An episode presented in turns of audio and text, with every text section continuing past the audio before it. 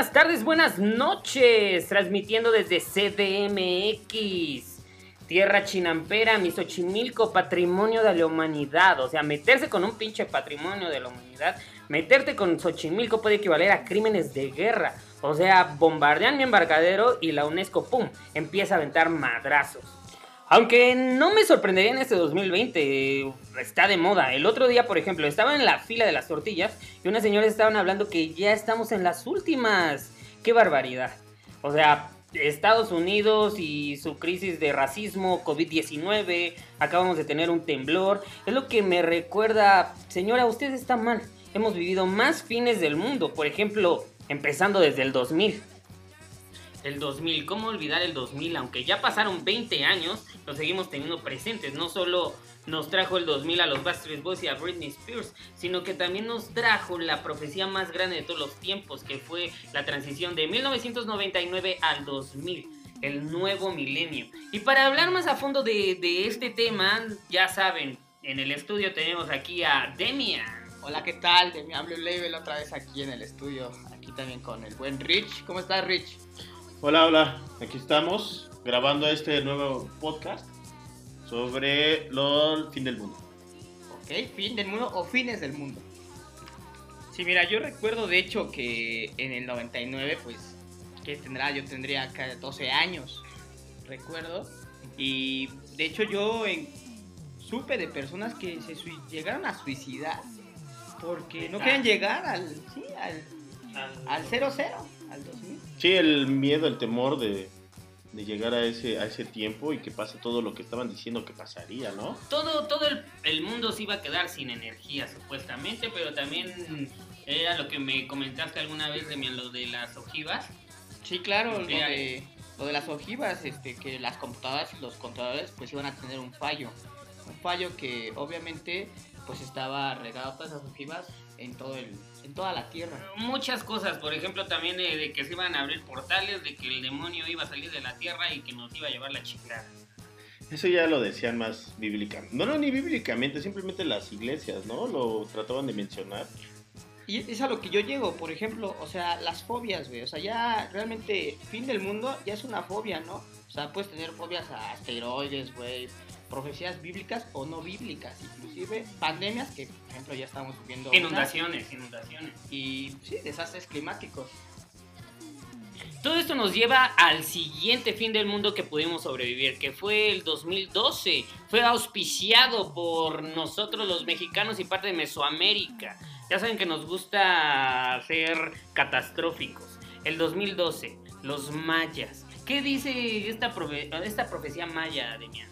Pues mira, básicamente que yo sepa, predijeron el fin del mundo supuestamente el 21 de diciembre de 2012. O sea, imagínate, fueron exactos hasta eso en su calendario maya de cuenta larga, así lo llamaban ellos, que llegaría a su fin, llegaría a su fin y con la catástrofe de algún catástrofe terrenal o cósmico.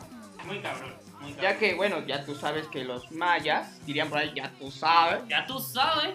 Que vivieron en Guatemala, Yucatán, Campeche, Chiapas y Tabasco. Por eso que fue auspiciado por Latinoamérica. Mamarre, mamarre, mamarre, mamarre. ¿Cómo lo mueve esa muchachota? Este nuevo fin del mundo 2002. Supuesto, así es, así es. Hay otra teoría muy, muy interesante que escuché también de fin del mundo, ya que estamos hablando de esto que se llama explosión de rayos gamma. ¿Recuerdan lo que dice esta pinche teoría loca? ¿Qué pedo con los rayos gamma? ¿Ustedes saben o no? Mira, yo lo que sé, güey, nada más sé que es un pinche fin del mundo, sería muy piadoso, cabrón. El flujo destructivo realmente te pulverizaría en un instante, güey.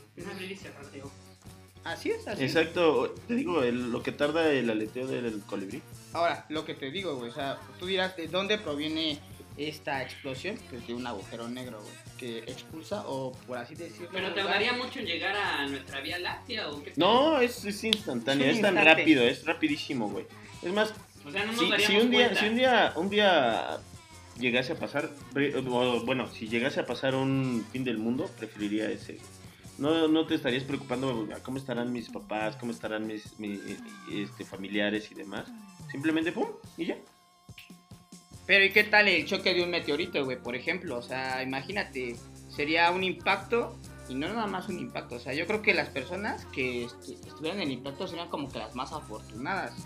Porque, pues, o sea, la concentración del magma y el globo terráqueo pues se, se, formaría toda una nube corrosiva y radioactiva. O sea, imagínate. Exacto, por esa razón lo dije.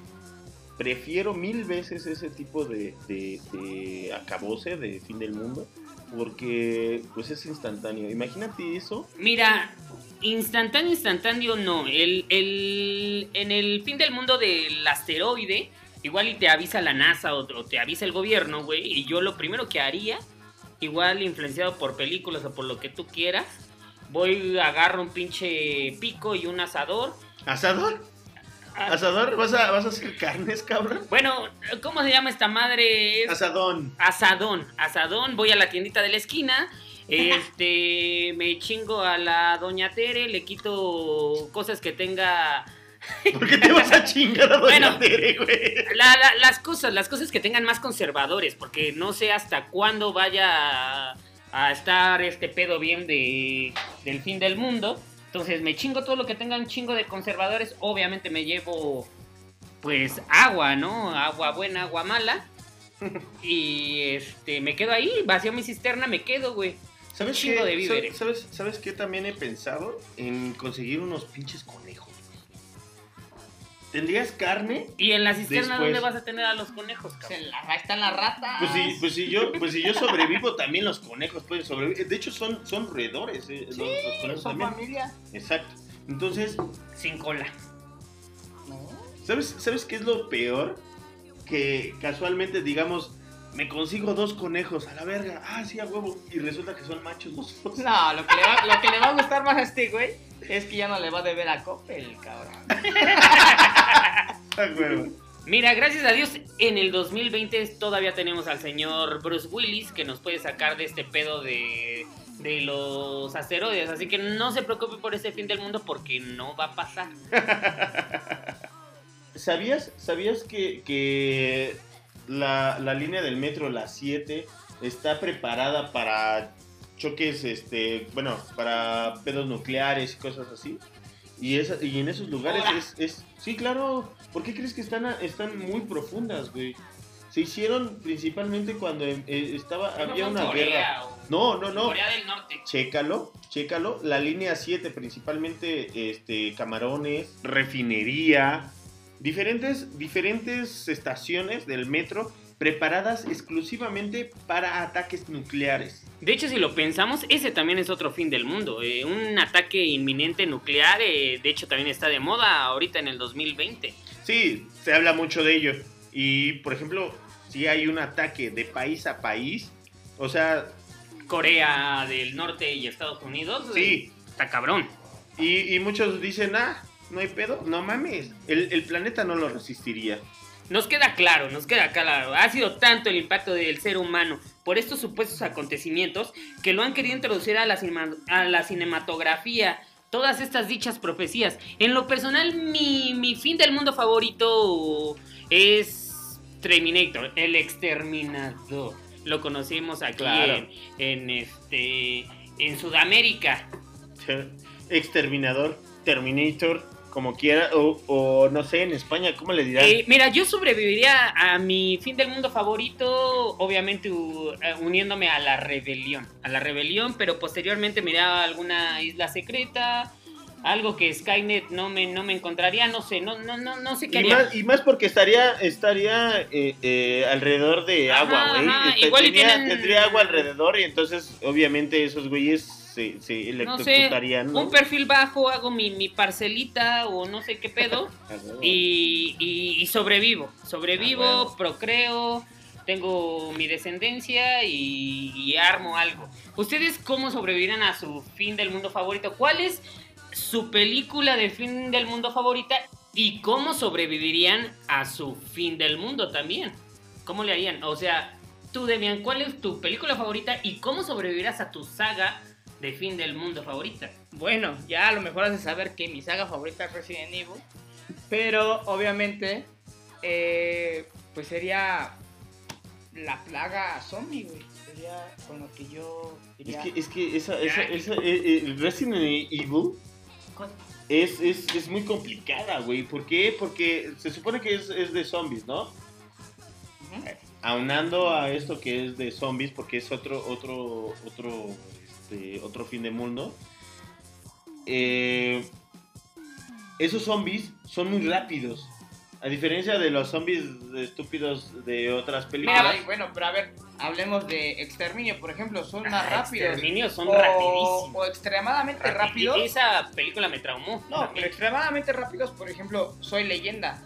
No, ¿cuál? No, ¿Soy, leyenda? Hasta inteligentes eran. Vete a algo más radical, vete a la de Zombie X, o cómo se llama esta película ah, de este, ajá. Eh. Guerra Mundial Z. XZW, no sé qué pedo. No sé, pero. Ahí sí radio o qué? También locos, güey. Ahí sí me, me, me, me, malviajó. Te dio. barda, otro, barda grandota, güey. Otro paradigma. Paradigma, por ejemplo, sería también eh, lo de la llegada del anticristo que de hecho hablamos desde el principio, que eran eh, profecías bíblicas o no bíblicas. Bíblicas. Y por ejemplo, ahorita, güey, acaba de llegar mi gran amigo Tony G, que él de hecho nos podrá hablar más allá de cosas sobre llegadas bíblicas o satánicas de el anticristo. ¿Qué tal chicos? Buenas tardes, soy Tony G, aquí saludando desde Xochimilco, un gran paisaje, aquí estamos en las lagunas de Xochimilco. ¡Auch! Mi película bíblica es El fin del mundo de Arnold, de mi buen amigo Arnold Schwarzenegger. Una gran película del Vaticano que me puede comentar un poquito, Abraham, sobre el Vaticano. Él ha visitado los diferentes países, Cuba, América, toda Latinoamérica. Italia, Francia. Y Europa. Y Europa. Europa, ¿qué, opinas sobre el Vaticano cuando vistes al Papa? ¿Lo tuviste enfrente? ¿Qué controversias tuviste, Rey? Pues mira, se, dice que, el Vaticano puede acabar con la hambruna mundial. Dicen porque la neta tiene demasiadas riquezas, tiene demasiados tesoros históricos y yo creo que guarda más, más de lo que enseña todavía. Ah, claro, esa película eh, obviamente ahorita ya no está de moda, pero es una gran película para ver en esta cuarentena es, tiene de todo. Acción, eh, entra dentro de las religiones. Mm, me encanta el tema, eh, los efectos especiales para la transición del año 99 al 2000 son excelentes. Es una gran película para que ustedes puedan ver ahorita en la cuarentena. Estamos acostumbrados, perdón que me desvíe del tema, a películas ahorita de Netflix. Son muy buenas, pero creo que realmente ese efecto que nos da el año 2000 con Arnold son de las mejores películas del fin del mundo. Muy bien, esa película es buena, es muy buena. Fue épica, de hecho era lo de moda en 1999-2000, la lucha interminable del rey de la luz contra el príncipe de las tinieblas. Muy buena la película, la verdad. Pero, ¿qué me dicen? Algo, yo recuerdo algo que me marcó en 1996 fue la película del Día de la Independencia, protagonizada por Will Smith, no sé si la recuerden. Se trata de que los ovnis vienen a aniquilar la humanidad completamente, no hay oportunidad, no hay brazo a torcer, pero siempre los de Estados Unidos, siempre los gabachos, obviamente tienen que salvar el planeta. Y exactamente por eso se llama así el Día de la Independencia, porque el 4 de julio, día de su independencia, fue cuando aniquilan la amenaza alienígena. Sí, claro, el gobierno yanqui tratado de demostrar su maldito poder el cual tratan de hacernos ver en todas sus películas. Así es, siempre los gringos, los gringos. ¿Qué haríamos si los gringos? No haríamos absolutamente nada según su filosofía. En fin, el fin de los tiempos, juicio final, apocalipsis, fin del mundo. Es una hipotética situación en la que un evento podría causar la destrucción de la especie humana. Los posibles resultados de, este, de estos acontecimientos viven en la inconsciente de todas las personas. Por ejemplo, leí en un artículo que en el 2006 hicieron una encuesta, una tal empresa CFI, algo así se llamaba. Se reveló que la mayoría de los, de los americanos, pues, creen que algún tipo de catástrofe podría causar el fin del mundo, ya sea biológicos, geológicos, atmosféricos, religiosos, eventos pues producidos por la humanidad, bélicos, nucleares, químicos, etcétera. Lo que sea que ocasione el fin del mundo, siempre estaremos aquí.